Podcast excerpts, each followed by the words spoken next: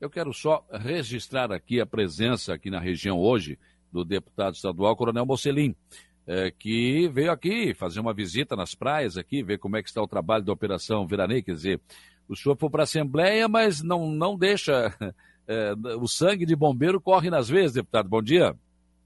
Bom dia, Saulo. Bom dia, nosso Rádio Aranaguá.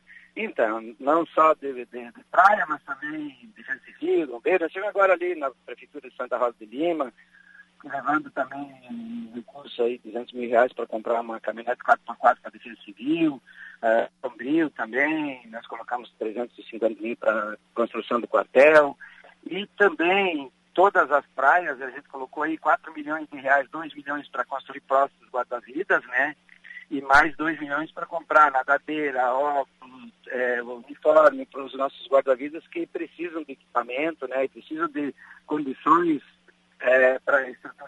na, na, praia para poderem trabalhar, fazer um serviço de proteção do nosso. E tem sido muito eficiente, vocês devem estar acompanhando há quantos anos a gente não tem uma morte por afogamento em área protegida, que a gente coloca aí até é. 250 metros lá do posto, claro que à noite, num local deserto, não, não temos como proteger, mas dentro das nossas praias tem sido muito eficiente. As últimas temporadas aí, no estado inteiro, é três ou quatro mortes em área protegida no máximo onde nós já tivemos mais de 100. Então, esses trabalhos que a gente vem fazendo aí há 32 temporadas com os guarda-vidas já estão no sangue, né? então não dá para esquecer.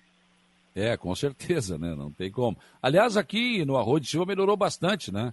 É, porque o vereador Clailton aqui conseguiu alguns containers também para colocar uhum. como guarda-vidas na, na, na, na, na, beira da praia. Isso é importante para o trabalho ser, ser bem feito, né, né Coronel? Com, com certeza. É, é, e foi um trabalho de bastante é, de, de estudado, né? Porque esses containers, fácil manutenção, fácil instalação, de retirar e, e, um custo-benefício muito vantajoso, porque muitas vezes faz de alvenaria, uh, depredação a gente sabe que acontece muito, ou a própria ressaca derruba, então, às vezes, o cara investe e acaba perdendo todo o investimento. E esse de container tem se mostrado aí bastante eficiente. E começou aqui com o Capitão Marcolinho aqui na região de Araquara, de Arroio de Silva, Conventos, da Ivota, nessa região, com os postos e tem dado certo. Esse ano, através de emenda, estou colocando 70 postos guarda-vida de container em todo o litoral. Então, aqui no Região Sul tem bastante também que a gente está botando através da emenda parlamentar.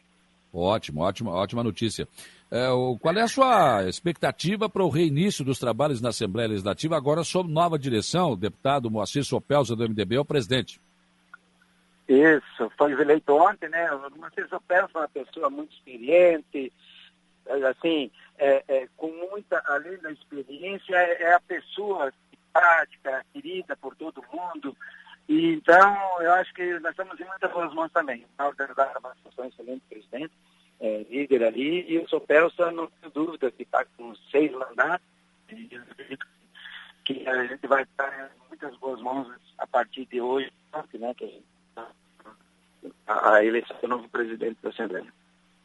Tá certo. Coronel Mocelin, deputado estadual, muito obrigado pela sua participação aqui no programa e seja sempre bem-vindo à nossa região. Um abraço.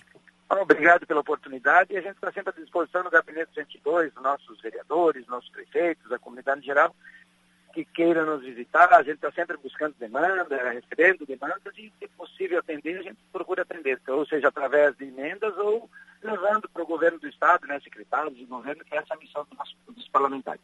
Abraço a todos aí, um excelente dia. Tá certo.